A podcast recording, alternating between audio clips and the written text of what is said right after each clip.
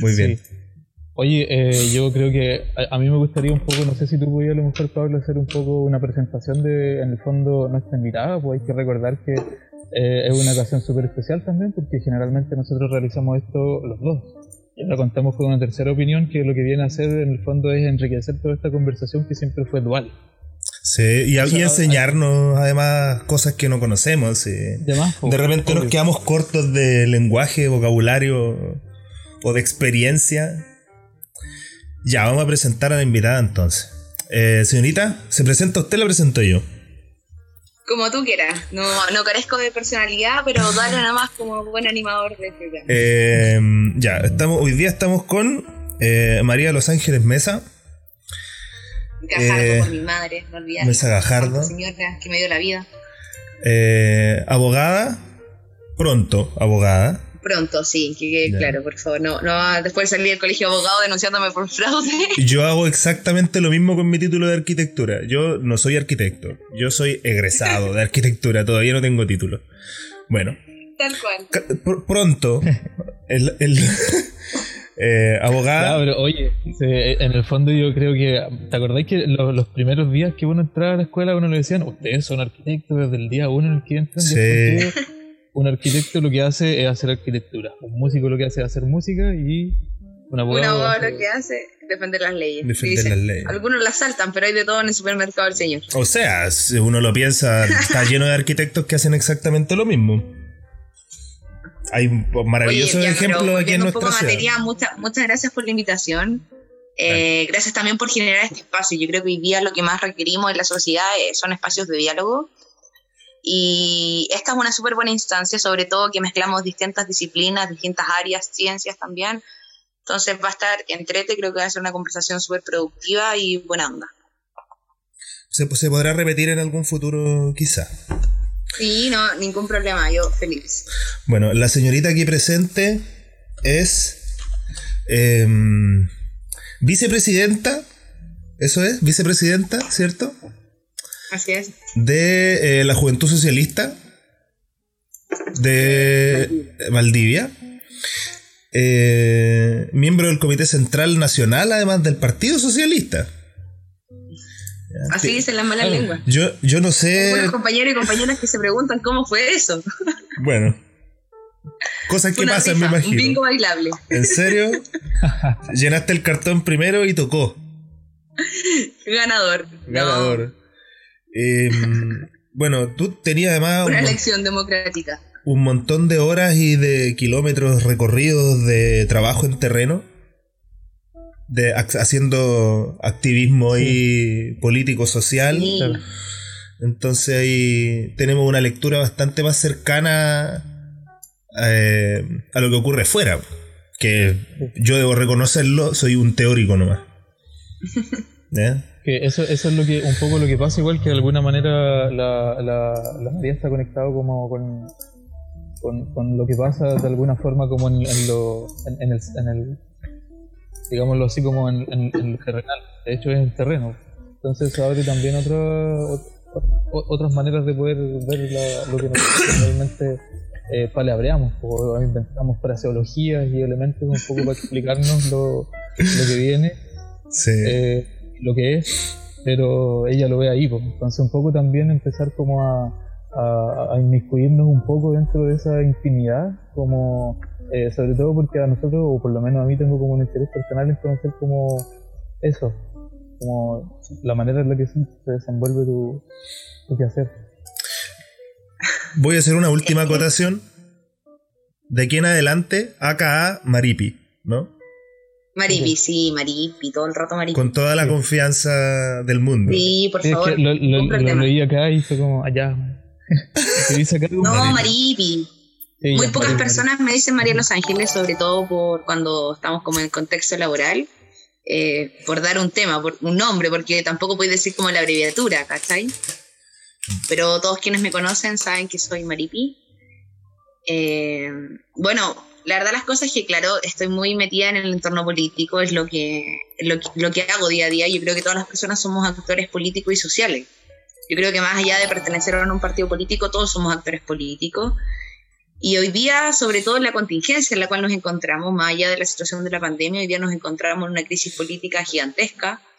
Y no, no, no solamente en los chicos, o sea, no solamente en Chile, estamos hablando de América Latina, estamos hablando del mundo. Europa. Hoy día el escenario político, la globalización también están siendo sumamente afectadas por todo lo que nos está pasando. Y yo creo que está bueno también conversar un poco al respecto, detenernos, analizar este quehacer del día a día y conversar, ver las reflexiones de todos, todos son importantes acá y finalmente todos cuentan. Así que, no, dispuesto a conversar también, eh, quiero agregar, eh, feminista, una parte muy importante de mí, el feminismo. Creo que esa es una de las grandes batallas que tenemos que dar y seguir dando. Nos faltan años luz por crecer. Chile está muy atrás en cuanto a los derechos sexuales y reproductivos y también de los derechos de las mujeres. Así que esa es una pelea que estamos dando cada una de las mujeres desde nuestros territorios, desde nuestro quehacer, nuestros lugares de trabajo, ocupaciones, etcétera.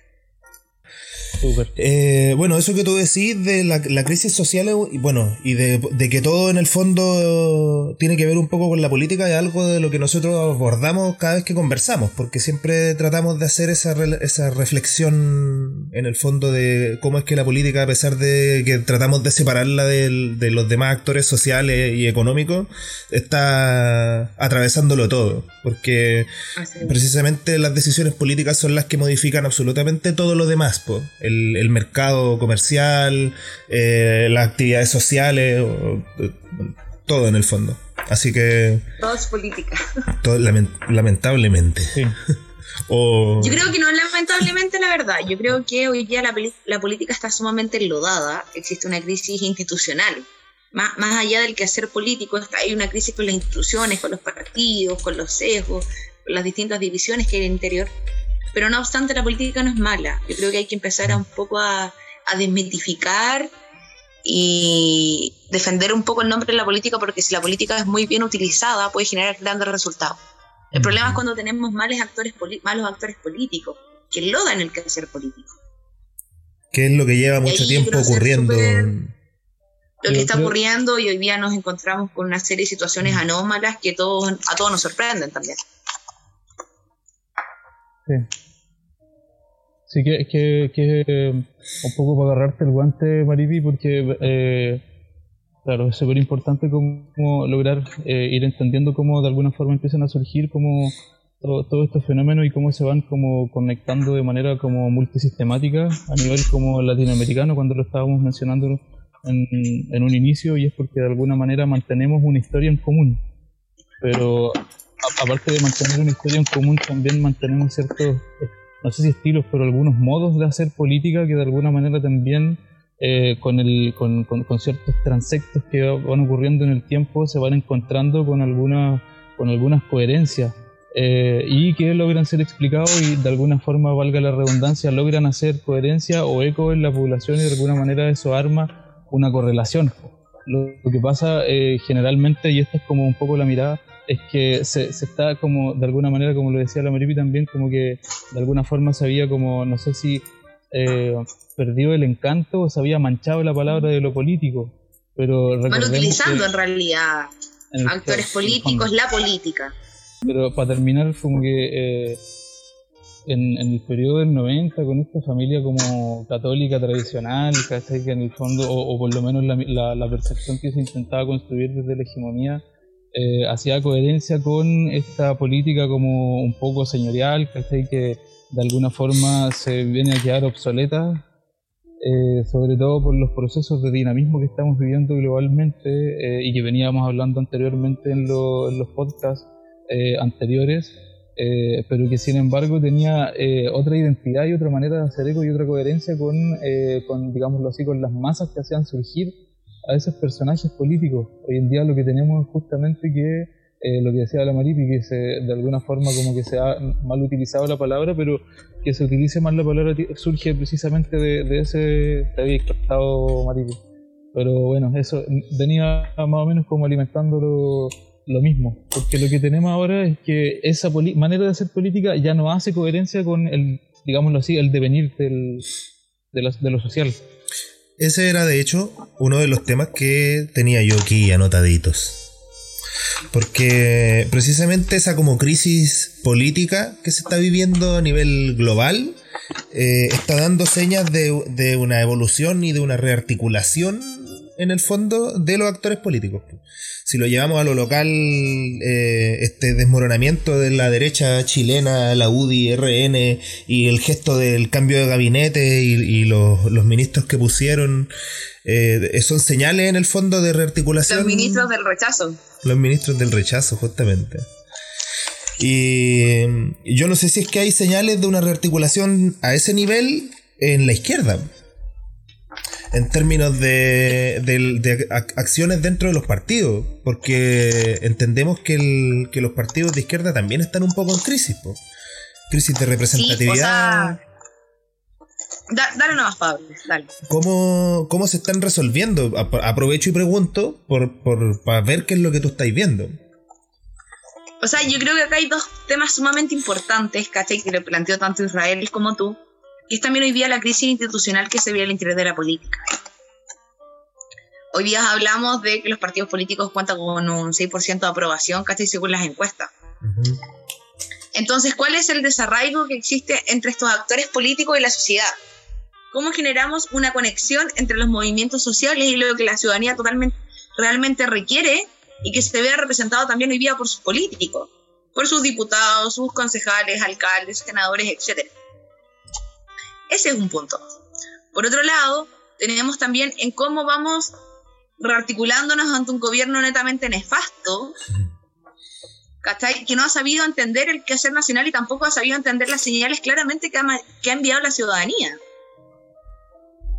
Y ahí yo quiero detener y, y, plantear un poco el énfasis también, porque hoy día nos enfrentamos, la cuenta pública fue una clara señal de ello, nos, nos enfrentamos ante un gobierno que ha fracasado en todas las medidas de apoyo que ha generado hacia las familias porque no es capaz de hacer una lectura correcta de las verdaderas necesidades que día tienen las familias.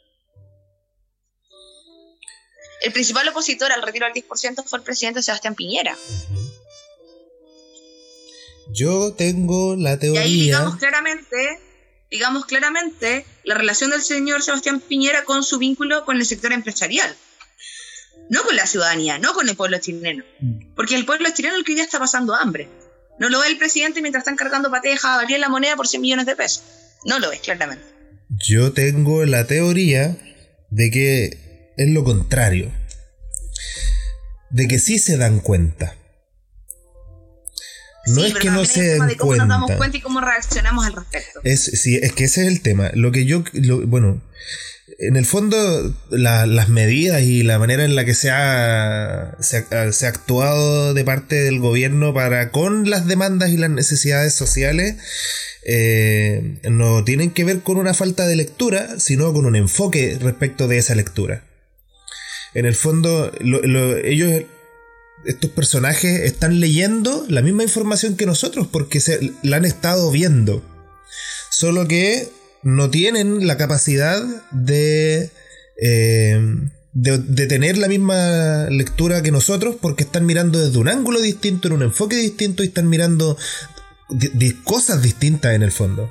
Para ellos precisamente, por ejemplo, yo ese, esa esa propuesta que hubo en algún momento de, eh, de, hacer una especie como de lista con las ollas comunes y de manejar las ollas comunes a través de la JUNAE y, tener un, listado con la gente que se beneficiaba de esa weá, en el fondo, esa es la manera, ese es precisamente el enfoque que tiene el gobierno. Porque como tú estás diciendo, su relación con el empresariado y su, razonamiento funciona en términos de transformarlo todo en un negocio y ver la rentabilidad en absolutamente todo lo que sea que esté ocurriendo a su alrededor. Entonces no es que los locos no, no vean la realidad o las necesidades de la gente, sino que la ven y dicen, oh mira, ¿cómo puedo hacer un negocio de esta weá?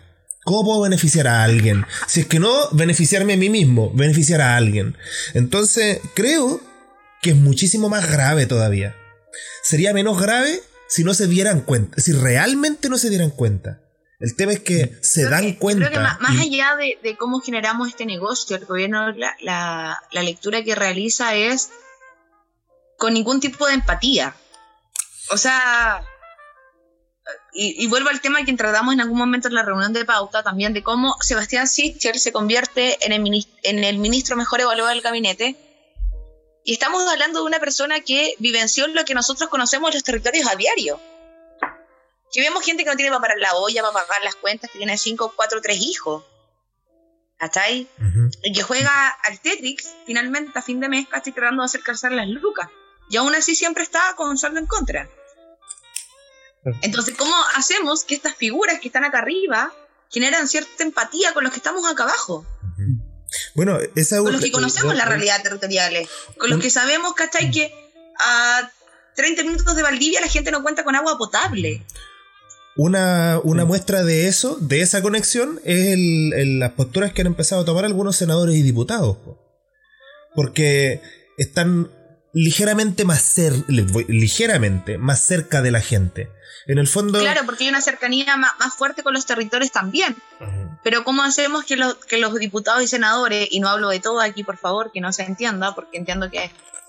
Y sé de muy buena fuente que hay diputados y senadores que efectivamente realizan una buena pega en el territorio. No vamos a decir que el caso de la senadora Ana Fumbaer, pero sí podemos decir que efectivamente son los casos de otros políticos de la región de los ríos, al menos que tienen una estrecha vinculación con sus territorios, que conocen las necesidades de su gente y que trabajan en base a eso.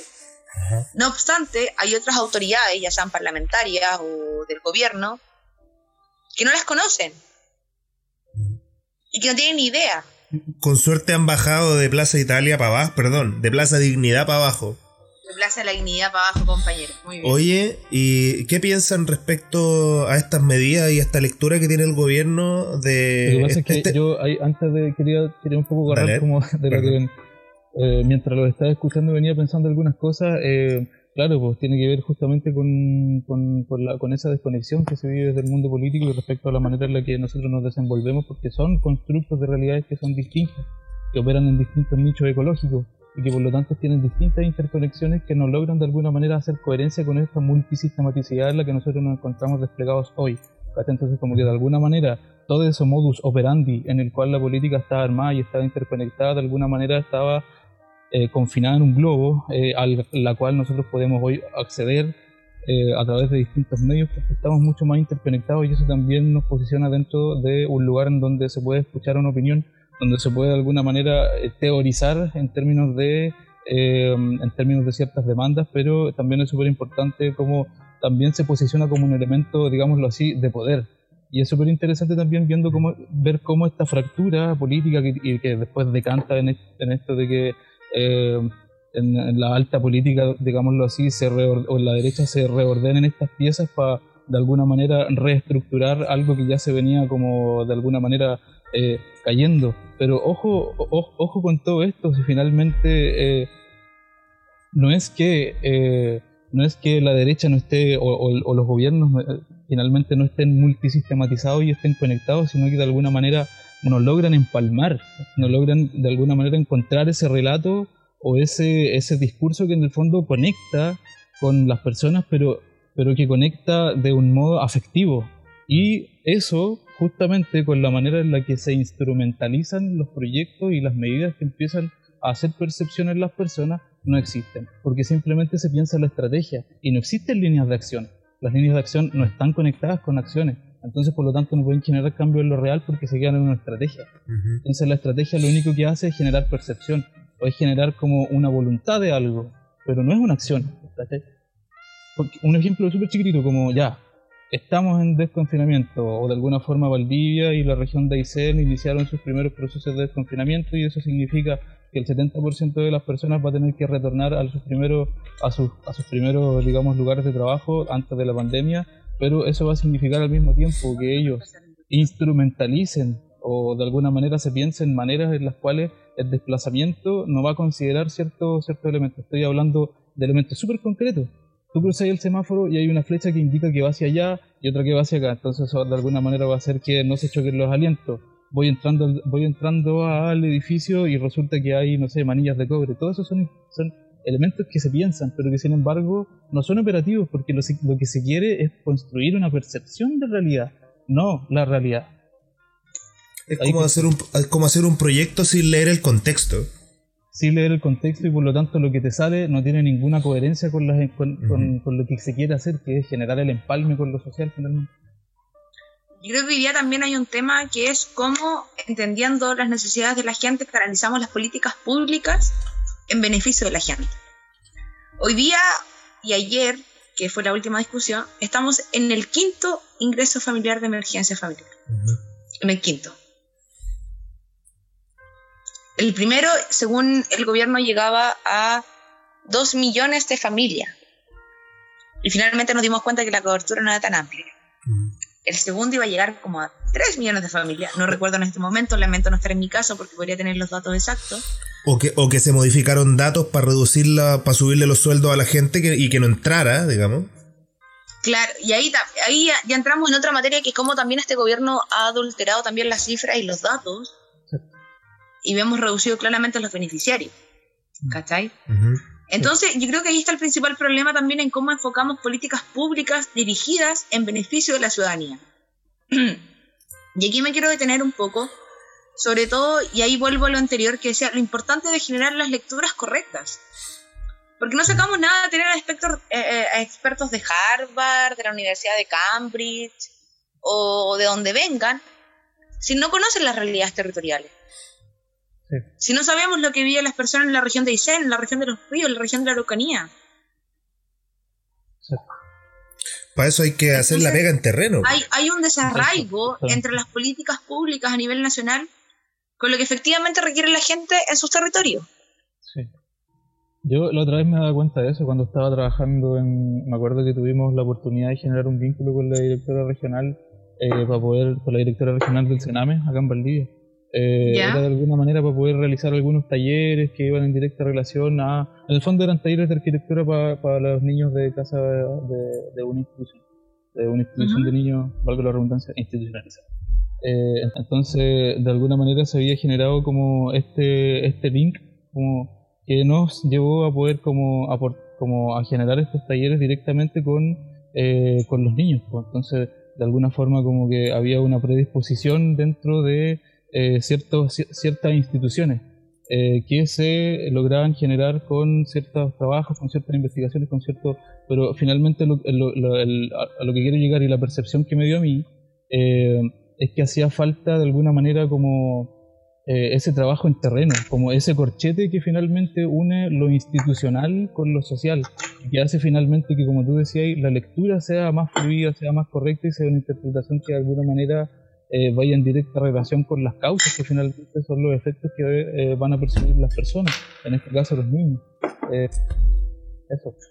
Yo creo que, bueno, ese es un claro ejemplo también de cómo relacionamos la, los aportes, las ayudas, todas las intervenciones que puedan venir un poco desde el mundo externo, cómo las relacionamos y hacemos que efectivamente vayan en, en beneficio, en este caso puntual, de esos niños.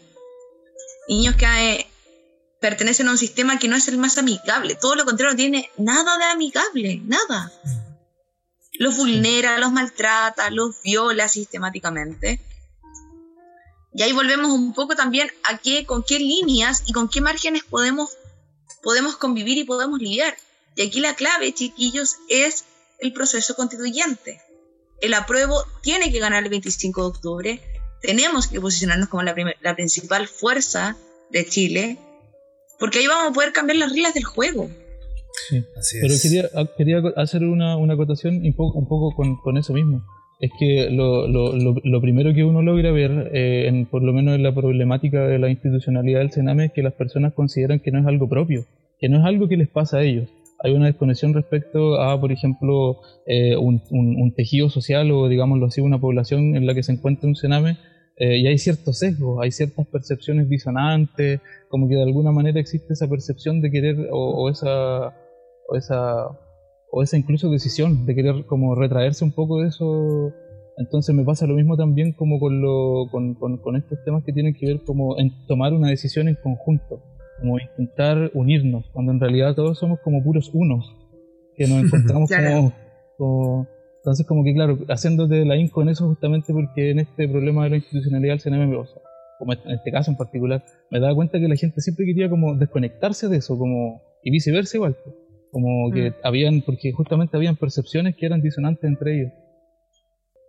No, yo creo que, tal como lo, lo, comentaba Israel, existe por un lado todo este desarraigo, esta poca conexión que existe desde, lo, desde la autoridad hasta lo local, y también cómo hemos ido pateando este problema, porque al menos el tema del Sename es un problema que venimos acarreando hace años. El Sename ha sido una de las instituciones más erradas, catastróficas y, por qué no decirlo, mal utilizadas durante muchos años. Hoy día el gobierno sale con ese hashtag de los niños primero. Mentira, eso es mentira. Sí. Oye. No existen reales políticas de reinserción y de apoyo y de protección hacia esos niños, no están. Oye, yo a, como a partir de eso yo quería contarles como una copucha igual, como algo que... O sea, no, no, sé si en el fondo igual es copucha, pero como que ellos habían, claro, pues como que en el, me acuerdo que en el año 2000, eh, 2018 me parece mucho, ellos habían hecho una línea de acción de alguna manera que iba por los niños primero, para los, del, para los, para los cabros del Sename y para los, y para los niños eh, y niñas, que tenía que ver justamente con la reformulación de las residencias. Eh, y habían inventado una línea de acción y toda esta cuestión y pescaron como un, un, pescaron una residencia de, de que me parece mucho y intentaron integrar esas líneas de acción, ¿cachai? Dentro de más o menos una casa que se pareciera a lo que ellos estaban pensando. Y al día siguiente ya contaba con una serie de abusos, una serie ya estaba funcionando mal, así como que en el fondo, claro, pues era como porque, por eso mismo que veníamos hablando, pues, se quedaron en la estrategia, pero no diseñaron las acciones. Eso habría que mm, evaluarlo quizá, pues, bueno. Habría que ver cómo se efectuó, cómo se llevó a cabo el plan, cómo se construyó, cómo, cómo se ejecutó, para ver si es que hay algún, alguna responsabilidad, algún nivel, hoy día, Hoy día el discurso del gobierno es que la subsecretaría de la niñez viene a resolver todas esas falencias y todos esos errores. Vamos a ver si se queda a mitad de camino o llega... si, si es que no a buen puerto, por lo menos a algún puerto. Yo creo que efectivamente ahí hay mucho que avanzar y ahí nos vamos a meter en temas que son un poco más trascendentales, como lo son el tema de la adopción, como lo es también la adopción como parental, eh, como lo es cómo efectivamente resguardamos los derechos y no atentamos contra los derechos de esos niños y cómo los protegemos y los resguardamos. Mm. Sí, sí, por eso es, importante que la sociedad entienda que también es parte de eso. Chiquillos, adoptar es un cacho. Te preguntan hasta casi lo que comiste el verano del 2001. es un lío impresionante, de verdad. Y tenemos un, un sistema totalmente burocrático, sabiendo que hay miles de familias dispuestas a adoptar, dispuestas a llenar a esos niños de cariño, de amor, de todo, de satisfacer las necesidades que carecen. Y aquí no me meto mucho en lo económico, sino que me meto a, lo, a lo paternal, a la responsabilidad, a transmitirle seguridad a esos niños que se han sentido inseguros durante tantos años o durante mucho tiempo. Porque contamos con un sistema hoy día que es fallido, totalmente errático. Yo creo que quizá la gran preocupación de estos personajes que mm, es que no... Bueno, yo lo digo porque tengo la experiencia relativamente cercana de mi, de mi viejo, que trabaja en, trabaja en un centro. Mi papá trabaja en una, en una en la fundación de eh, familias de acogida. ¿Ya? Que no, no tiene, bueno, está metido justamente en la mitad del proceso de adopción. Porque no, lo, que, lo que hace es llevar niños a familias, pero no para que sean adoptadas, sino que para que esperen mientras son adoptados en núcleos familiares sólidos y en, y en padres con habilidades parentales. Entonces, siempre la preocupación em, es de qué tan calificada está la familia que va a recibir al niño. Esa es como la preocupación la más grande de todas. Al menos en el funcionamiento, independiente de que la política no busque familias homoparentales o no permita adopción de, familias homoparentales, en la práctica en realidad están, están más preocupados de, de, la, la calidad del hogar al que van a enviar niños, porque si no igual son responsables después de eso. Tú te, tú te das cuenta que retiramos a niños de una familia, ponte tú que tiene problemas de drogadicción. Mm y un alto índice de vulnerabilidad. Los sacamos de ese hogar y los llevamos a un hogar de menores.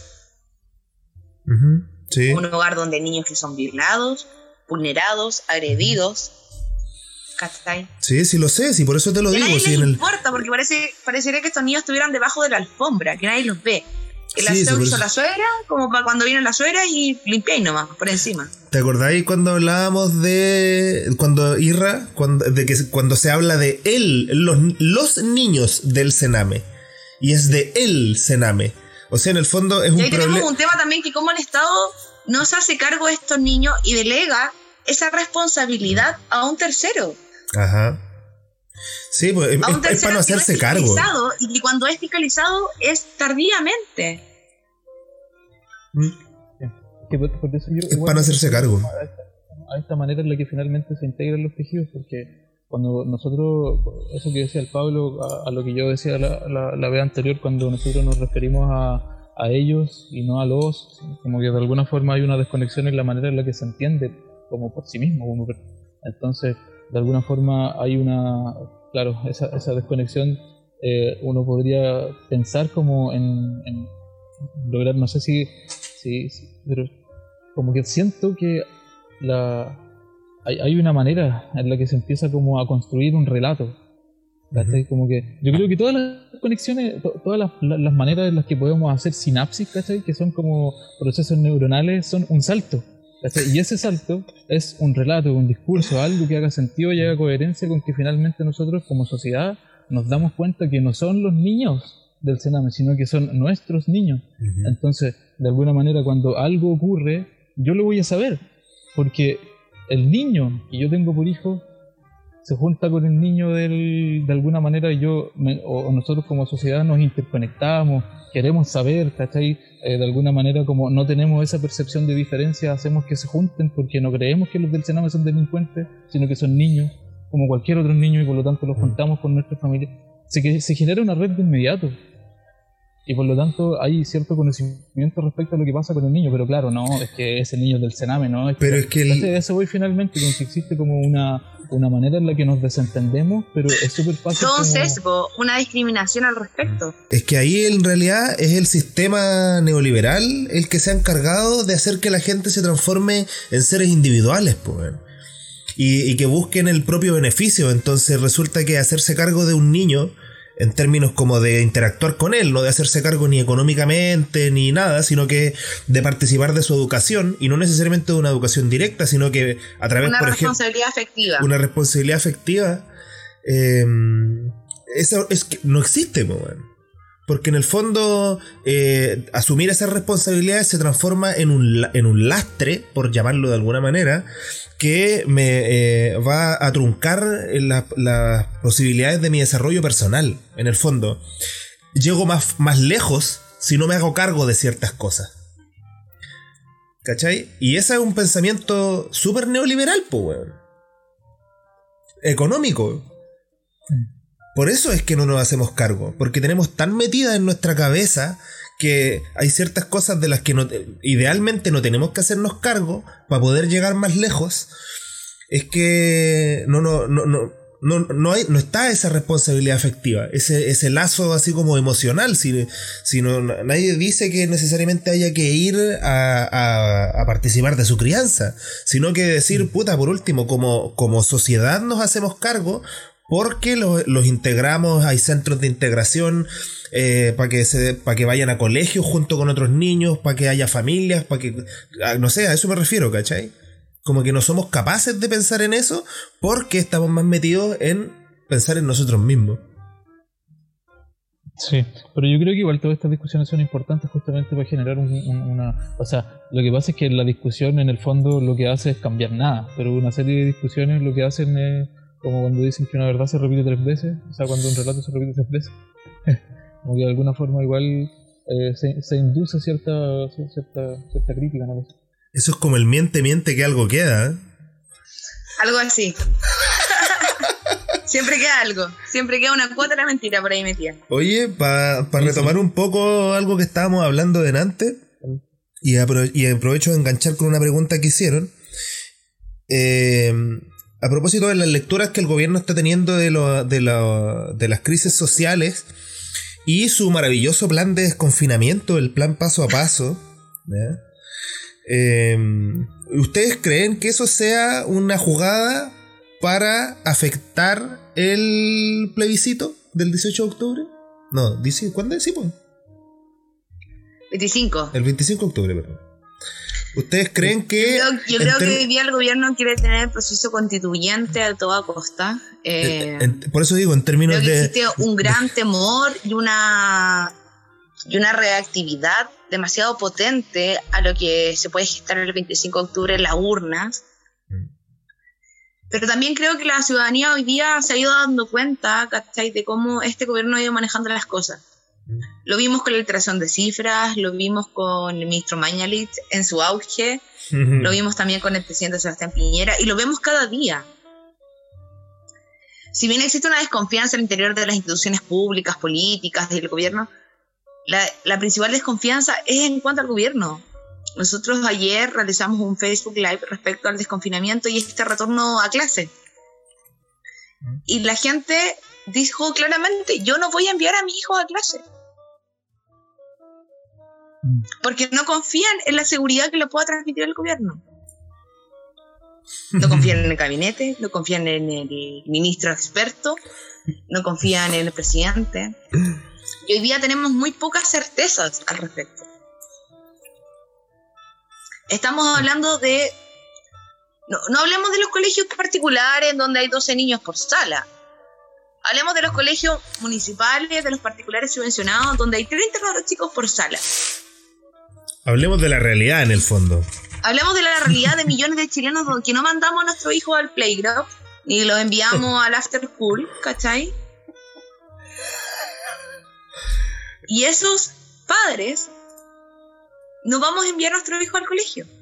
Ni cagando. Porque sabemos que en, esos colegios donde nosotros enviamos a nuestro hijo, hay una profe o un profe para 30 cabros chicos.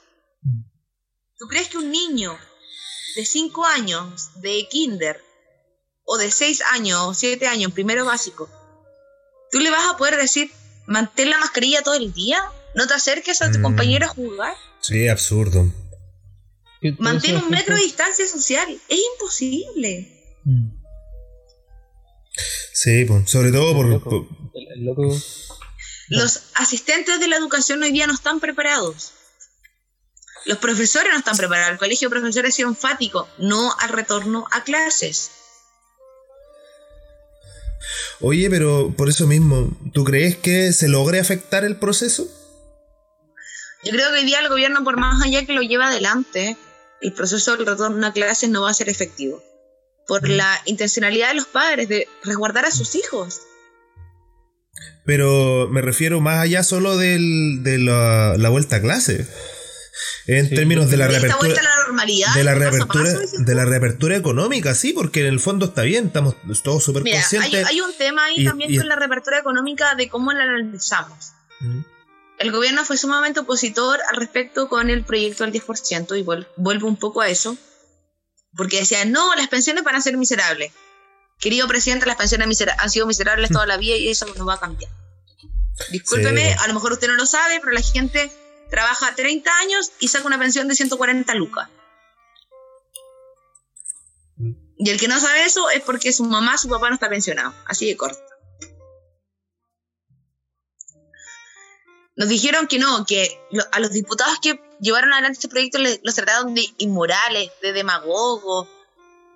¿De, ¿De cuánto adjetivo existía los trataron? De populistas. De populistas. y después nos dicen Después sale y dice, ¿saben qué?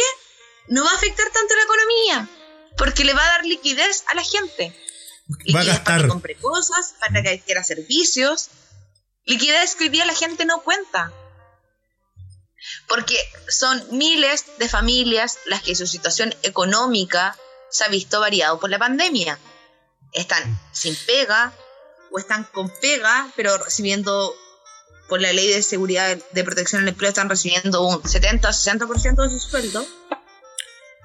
Mira, el otro día eh, leía en redes sociales una publicación como de un relato, precisamente a propósito de esto del 10%, y va al tema de que no necesariamente tiene que, bueno, independiente de toda la ayuda que significa para todas las familias que realmente necesitan solucionar eh, cosas urgentes, sino que eh, a un padre que, a pesar de que podían subsistir, digamos, que es básicamente lo que hace la gran mayoría de las familias chilenas, y, y solo eso, subsistir, iba a ir a buscar su plata y iba a tener plata después de haberse sacado la chucha durante muchos años de su vida. O sea, no, no, hablando de jóvenes que se vayan a gastar la plata en cualquier tontera, sino de viejos que llevan realmente mucho tiempo trabajando, que, que iban a poder sacar, no sé, un millón, un millón y medio de pesos, que es plata que no han tenido nunca, que van a poder eh, pagar deudas, salir de deuda y, y, regalonearse un poco si de repente es una weá de dignidad nomás, pobre. Es decir, de que, el, de que el viejo llegue a la casa y le diga puta a su señora y a su hijo y que llegue con comida y que lleguen con antojos y, con, y que se regalen alguna cosa. Si al final, en el fondo, la weá más que, que solo dar, eh, en el fondo, seguir dando herramientas para que la gente sobreviva y nada más, es entregarle un poco de dignidad a la gente. En el fondo, en eso se transforma. Es así de profundo el gesto. La, mayoría de la gente, Pablo, no va a utilizar el retiro al 10% ni para invertir, ni para armar una pyme, ni para armar un negocio local. Todo lo contrario, lo va a utilizar para pagar deudas, ¿cachai? Deudas que han contraído durante estos meses de pandemia, en donde se, han visto sin lucas. Perdón que me mueva, pero me estoy quedando sin batería. Eh, porque la gente va a comprar, puta, no sé, pues tiene 200 lucas de saldo en una, tarjeta de crédito y compra la mercadería tres meses, mm. seis meses. Sí. ¿Cachai? Sí. Está en el mar esa weá ya cuando la estáis terminando de pagar. Eh, a ver si Exacto. Quería ir agarrando como algunas cositas, yo siempre estoy un poco, un poco desfasado, pero es que me, quiero, quiero escucharlo un poco como para para poder digerirlos también. Eh, de alguna manera, eh, yo siento que hay algunos, eh, por ejemplo, la decisión del, del, desconfinamiento, bien aplicada, no sé si es tan mala. y no sé si es tan mala respecto a los elementos benefactores que se configuran finalmente si es que se diseña el diseño, valga la redundancia, es decir, si es que se dan los signos necesarios para poder hacer que toda esta situación surja y que no sea un elemento aleatorio que lo que signifique finalmente experimentar con una serie de ratones a ver qué, a, ver qué es lo que va, saber que se, que se, que se contagia alguno, ¿no? Así, entonces, para, pero un poco para ir, con esto termino. Eh, pero claro, eh, efectivamente lo que existe y lo que hay es una serie de personas que no son menores, que representan la gran, la, la gran parte de la, de la masa de la sociedad y que se encuentran en condición de, vulnerabilidad. Entonces, de alguna forma hay ciertos procesos de desconfinamiento que lo que pueden hacer, más allá de, eh, que se contagien o no, es que se vuelva de alguna forma a generar se vuelvan a generar estas economías de subsistencia, que lo que hacen al mismo tiempo también es esta suerte como de, generar una primera inercia un primer empuje, pero también que las personas vuelvan a socializar y que de esa manera, por ponerlo en palabras simples, no se vuelvan locas. Entonces, como que de alguna forma también existe, eh, de, alguna forma hay como elementos que son, no, no, sé si necesarios, pero que se vuelven benefactores siempre y cuando estén bien aplicados, que se logre diseñar, que se logre de alguna manera, por ejemplo, es pésima la idea de hacer que los niños vuelvan al, colegio, pero, pero el retornar a las oficinas, el retornar a los lugares de trabajo, el retornar a los pero siempre y cuando se logre diseñar con seguridad, con empatía, con una manera en la cual se logre se, logre generar una plataforma en la que se haga, no, no se haga camino al andar, sino que se construya un camino en el cual ir pisando.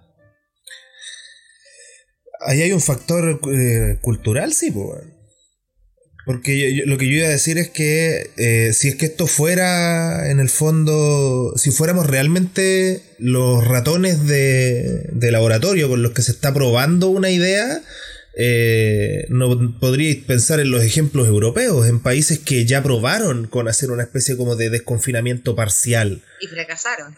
España, por ejemplo, que ahora tiene un rebrote gigantesco de nuevo y hay gente que está súper preocupada. Entonces tú, tampoco es tú que, tú podáis decir, no, esto es un plan que, se inventó aquí y aquí vamos a probar. O sea, ya sabemos que en otros lugares con culturas distintas a la nuestra, que probablemente sean muchísimo más disciplinados que nosotros, no les funcionó. Entonces, ¿por qué debería funcionar acá algo así? Pero es que a lo que voy es que no se diseñaron si los europeos tampoco son más disciplinados que nosotros. Si la cuestión es que finalmente no se genera el artefacto, ¿cachai? Porque uno necesita generar cambios en la realidad. Porque si, tú, si, si, en realidad lo que tú estás haciendo es un compendio de fraseología y de estrategia, lo que vaya a quedar, lo que vaya a hacer generalmente es poner el tema, la, finalmente poner el poner la responsabilidad en la, en la alcaldía, en lo inmediato, en la manera en la que la, las juntas de vecinos, ahí reside la carga. Pero ustedes sabían que el alcalde de Coyhaique dio en, en, su declaración, dijo, yo me enteré por la prensa respecto al desconfinamiento en la de Aysén. El alcalde de Valdivia también fue un férreo opositor respecto al desconfinamiento. Rescatémosle algo. Y ahí volvemos a lo mismo, de cómo estas autoridades a nivel central se concentran y se conectan con los territorios, ¿cachai? Tiene que ver de nuevo con esa imposibilidad de lectura. Pero también porque eso es generar el artefacto significaría una masa de pega de la cual tampoco nadie se quiere hacer cargo, pues, ¿cachai? Es que ¿sabes cuál es el problema, Israel? Que cuando tú estás en esa cultura, tú tienes que hacer la pega. No es un tema opcional. Tú la pega tienes que hacerla para que salga bien. Si los sí, también se en el tiempo. Ahora, si no quieren hacer la pega, ahí hay un tema distinto. Pero la pega hay que hacerla. Pero es que es mejor gastarse la plata en comprar eh, tanquetas y asegurar la seguridad interior del Estado. Pate de, sirena. por supuesto, además, o sea, ¿cómo vamos a estar malgastando la plata en algo como eso, en asegurar a la gente? ¿Cómo se le ocurre, por favor? ¿Y, quién va a pagar mi caviar de mañana? por favor, no puede ser. Yo, yo, creo que hoy día la, agenda, la agenda política está sumamente ajetreada. Creo que hoy día, insisto, la ciudadanía ha generado un cambio y está sumamente expectante también a cómo están actuando sus autoridades. Para generar también sus propios diagnósticos.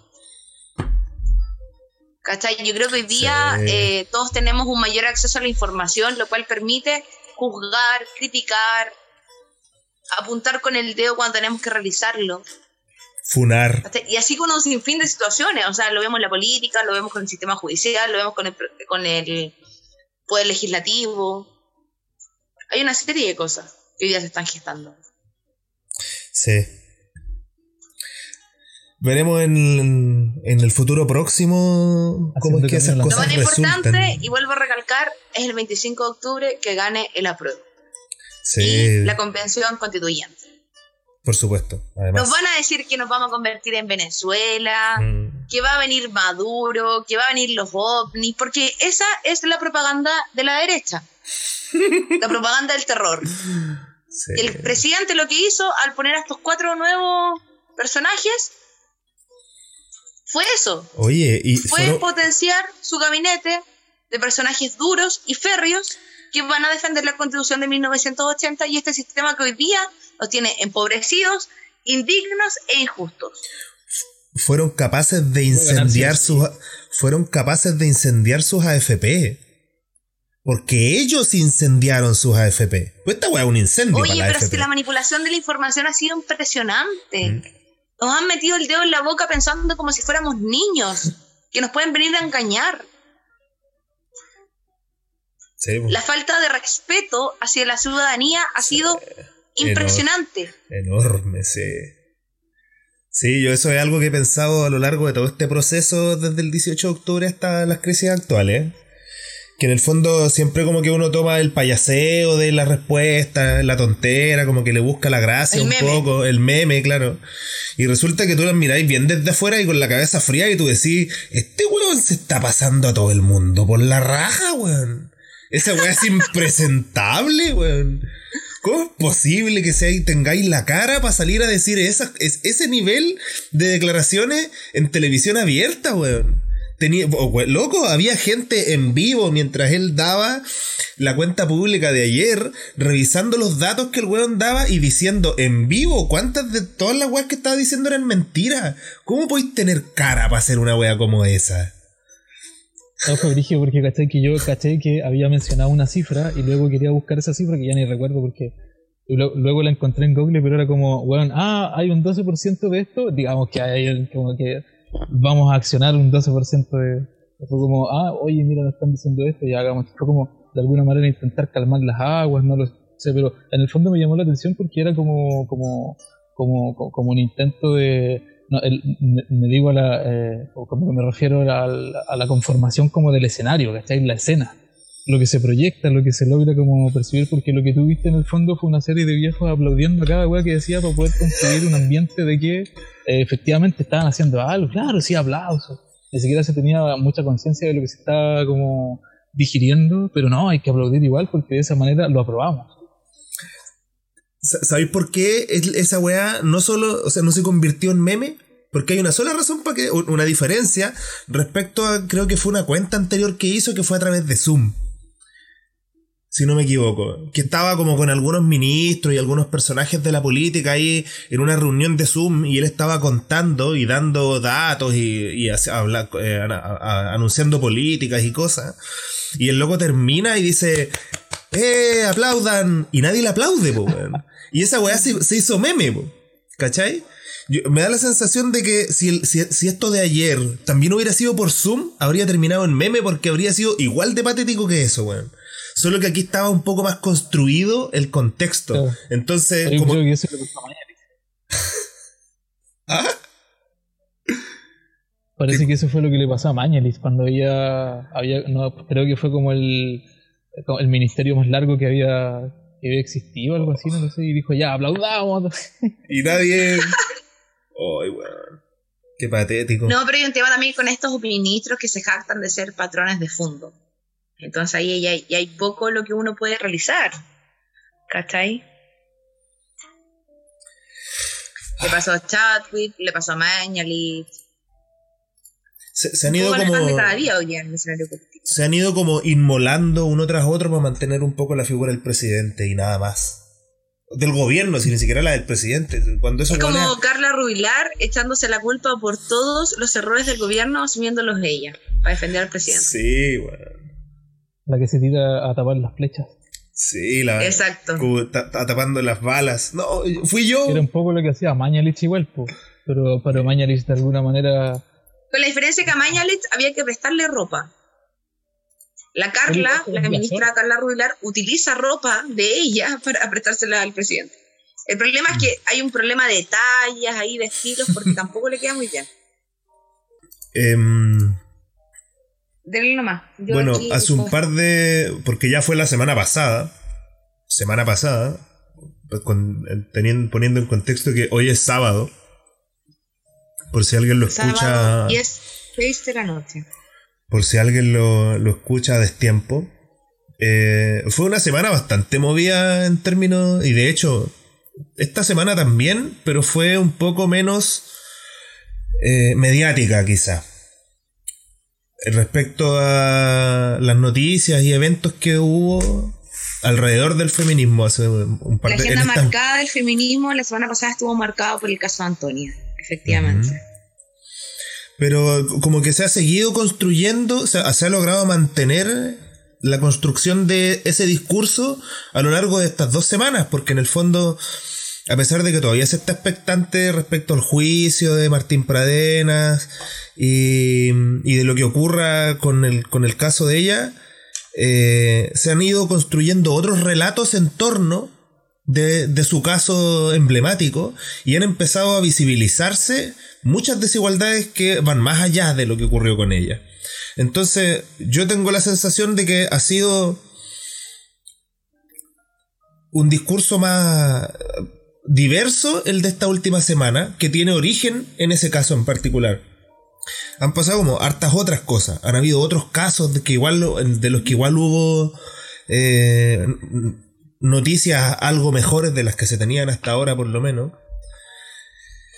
Y no sé, ¿qué opináis tú de, eso? De, los discursos que se están armando, de, de los casos que han salido, de echa para afuera en el fondo, porque... Claro, pues, finalmente como, como todo ese sentimiento se vuelve política y baja al y construye. Es que, es que hay un tema también ahí, o sea, eh, yo vivo el feminismo de una forma a diario. No, claramente, y acá soy súper sincero al respecto, hay muchas mujeres que no me generan ningún tipo de simpatía. ¿Cachai? Pero siempre mi, pensamiento feminismo, feminista priva, prima por sobre demás cosas. ¿Cachai? Mm. Y, y, el caso de Antonia, que ha sido un caso sumamente emblemático y célebre también, que ha, ha dejado a la luz y a la, y a la contratación pública de cómo las mujeres vivenciamos también una serie de hechos que han sido sumamente naturalizados por, el tiempo. Hoy día el sistema que nos rige es un sistema sumamente patriarcal. Durante siglos nos ha enseñado que las mujeres no somos más que un adorno al interior de una casa, de una familia, de un matrimonio. Y ha sido pega nuestra revertir eso. Hoy día tenemos un Estado que no nos protege, pero para nada, chiquillos, para nada. Todo lo contrario, nos vulnera cada día. Y una sociedad. Tenemos una ministra de la mujer y la equidad de género que no tiene idea. pero que no tiene ninguna idea de lo que nosotros vivimos. Ni, ni, interés tiene tampoco, que por último podría tener algún interés. Que se calla, que se queda muda, que es displicente, que no genera ningún tipo de, empatía con la realidad de muchas mujeres. En, tiempos de cuarentena, todos hablamos de lo terrible que es estar en cuarentena, no poder salir, no poder compartir con nuestros seres queridos, pero muy pocas personas pensamos en las mujeres que están enseñando cuarentena un día con sus maltratadores, con sus parejas que las vulneran, que las agreden física y psicológicamente. Mm. ¿Y qué tenemos? Un call center al cual llamamos y no nos pasa nada. Tenemos mujeres llamando a carabineros pidiendo pizza. Mm. Oye, esa mina que salió durante la noche a denunciar una violación y la detuvieron por, por infringir la, la el toque de queda, weón. El toque de queda. El descriterio así, pero absoluto, weón. Entonces, ¿cuánto pesamos las mujeres? Chile hoy día mayoritariamente son chilenas y mujeres, mm. venezolanas, bolivianas, extranjeras, indistinto. Somos mujeres, mayoritariamente la población chilena son mujeres. Y nadie nos protege. Sí, ya hacemos una denuncia por eh, maltrato de violencia intrafamiliar por BIF. Viene carabinero, te van a contratar lesiones, después te van a dar audiencia. ¿Para qué? Para quedar con una prohibición de acercamiento que nadie respeta. Y que nadie fiscaliza, además. Que, nadie, y que nadie fiscaliza. Porque tú llamas, oye, ¿sabes que mi agresor violó mi la prohibición de acercamiento? Ah, ya, perfecto. Ok, registro. Toman conocimiento, claro, y ya. Y después tenemos mujeres que subimos al estrado a ser víctima. Y no una vez, son víctimas una, dos, tres, cuatro, cinco veces. Hasta que el Ministerio Público le da la soberana gana de dejar de preguntar. Hasta que el abogado defensor le da la soberana gana de preguntar. Sí, tiene que volver a revivir. ¿Cachai? y revivimos la escena una y otra vez. Y ahí estamos. Nos metemos al mundo laboral. Ganamos menos. Tenemos más capacidades muchas veces que los hombres. Ganamos menos, nos metemos en un sistema de ISAPRE y nos dicen, ustedes tienen cobertura maternal, ¿y qué pasa si no quiero ser madre? Mm. No importa, tenéis que pagarle igual. Sí, bueno. Si nos vieron en la calle y si vamos curados o nos tomamos dos piscolas, chelas, etcétera, es tu responsabilidad. Ibas bajo el estado de, bajo efectos del alcohol. Oye, eso que contaba y el otro día de haber hecho el ejercicio en tu WhatsApp, de ver cuántos mensajes tenía y con eso de llegaste bien o... Llegaste bien, tenía miles, cientos de mensajes donde mis amigas y mis amigos a mí me preguntan, Maripi, ¿llegaste bien? Y yo, amiga, ¿llegaste bien? Mm. Porque tú nunca sabes cómo vas a llegar. nunca sabes si vas a llegar íntegra. Mm. Nunca vas a llegar si, que, si el tipo de lugar no te toquetea. Las mujeres hacemos toda una parafernalia para salir. Le mandamos la ubicación a alguien. Mm. Que ese alguien vaya rastreando por GPS la persona con la que nos fuimos. Sí, terrible. Porque los hombres le enseñaron que éramos un blanco fácil. Que nos podían toquetear cuando quisiéramos, que nos podían violar cuando quisiéramos, que nos podían agredir cuando quisiéramos. Oye, terrible, ¿eh? Yo trabajando en, disco, se escuchaba el comentario ese de, mira, está llegar y llevar. ¿Mm? Así, tal cual. Así es. Yo no, no trabajé en disco, trabajé en bar. Y, los weones pensaban que tú eras parte de la propina, que venía incluida con el shop. sí. Así, casi como que venía y creía un souvenir que te daban con la chela. Y hoy día faltamos muchas, faltan muchas mujeres en este mundo que han caído en manos de un misógeno, de un feminicida, mm. que se sintió con, con la potestad de quitarnos la vida, de agredirnos física y psicológicamente. ¿Qué te pasa a ti? Y lo peor es que la justicia está a favor de él. ¿Qué te pasa a ti cuando escucháis al, al, al, presidente de alguna manera intentando como dando manotazos al aire sobre intentar articular o nulamente intentar articular alguna ley o alguna cosa? Por último, eh, articular algún lenguaje. creo que lo intentó hacer ayer. Claro, como cuando dice que las mujeres nos poníamos arriba, nos poníamos mejor. Claro, sí. Que, ha tenido muchas de esas frases finalmente luego que... O que con minifalda no, éramos espectacular. O, sus malas bromas de que las mujeres se hagan los muertos y los hombres nos tiramos encima y nos hacemos los vivos. por eso te digo, las mujeres estamos abajo y los hombres se nos tiran encima. ¿Cómo? El, eh, porque tú sentís, ¿realmente resentís que está intentando articular algún lenguaje con el que por lo menos comunicarse? No, yo, yo la verdad, chiquillo, y aquí se me sale toda la, la posición que llevo por dentro. yo siento una rabia, una rabia que no puedo explicar, de verdad. Mm. Y entiendo a las mujeres que tienen ganas de quemarlo todo, de romper todo, de quemar la Corte Suprema, de quemar la moneda, de quemarlo todo. Porque nosotras hemos sido vulneradas sistemáticamente, y no ayer, hace siglos. Nos dijeron que no podíamos votar, que no teníamos derecho a pensar, que no podíamos trabajar, mm. que lo único que podíamos hacer era estar en la casa cuidando niños y sin hablar. y eso. Para, eso estábamos gestadas nosotras en este mundo. Para cocinar, servir los maridos y cuidar niños. Y hoy día el Estado y la Iglesia tienen el derecho de meternos, de meterse en nuestras camas, de decidir por nuestros cuerpos, de cuestionar y de criticar nuestros derechos sexuales y reproductivos, de obligarme a ser madre si no quiero, de juzgarme con la cantidad de personas con las que me involucro y con las que me dejo de involucrar. De juzgar si yo era merecedora de una violación o no.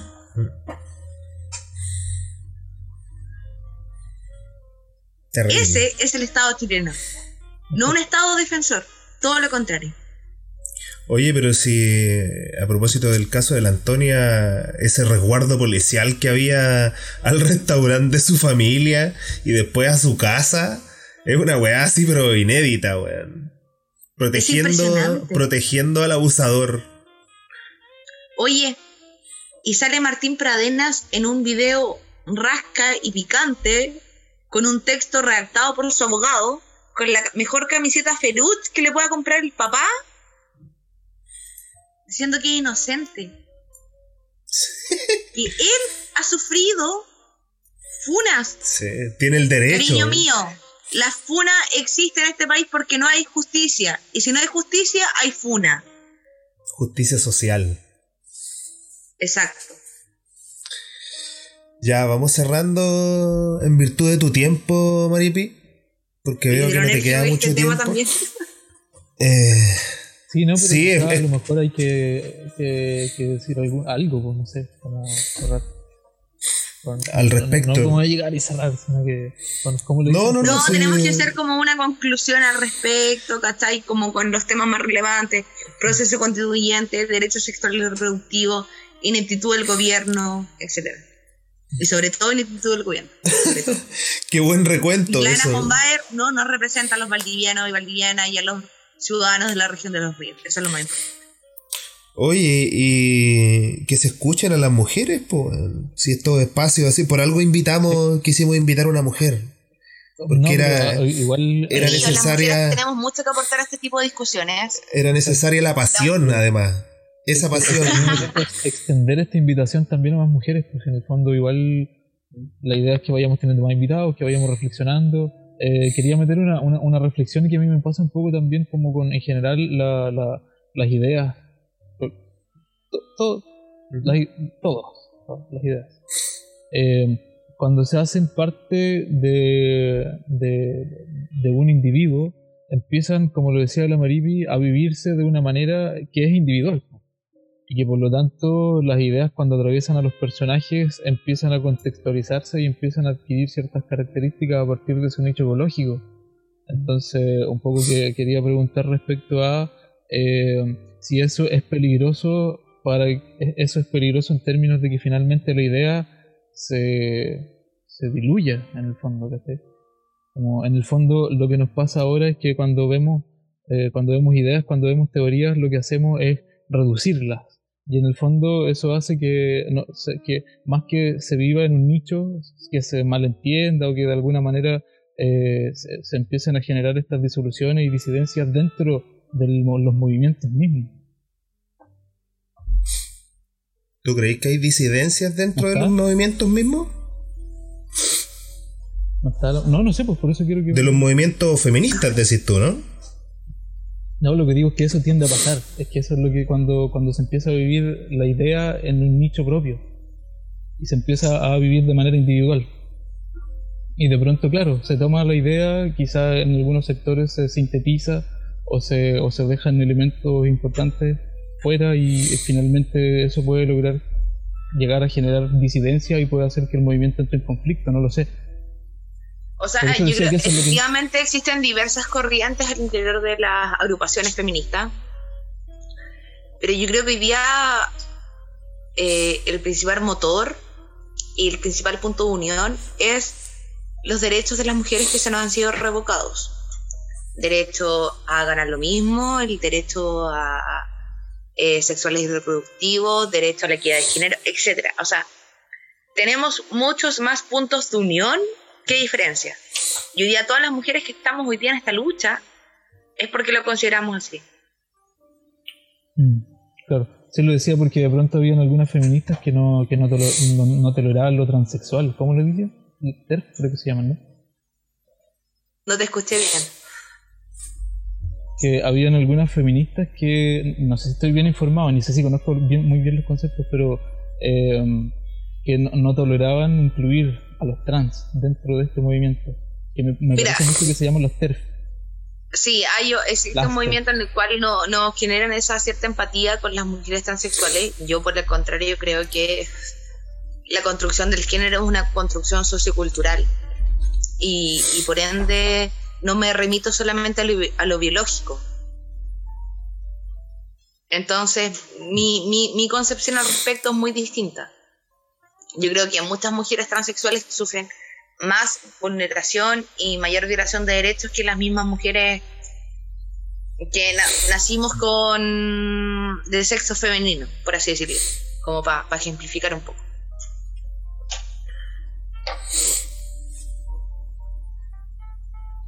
Eh, ¿Respondía a la pregunta, don Israel?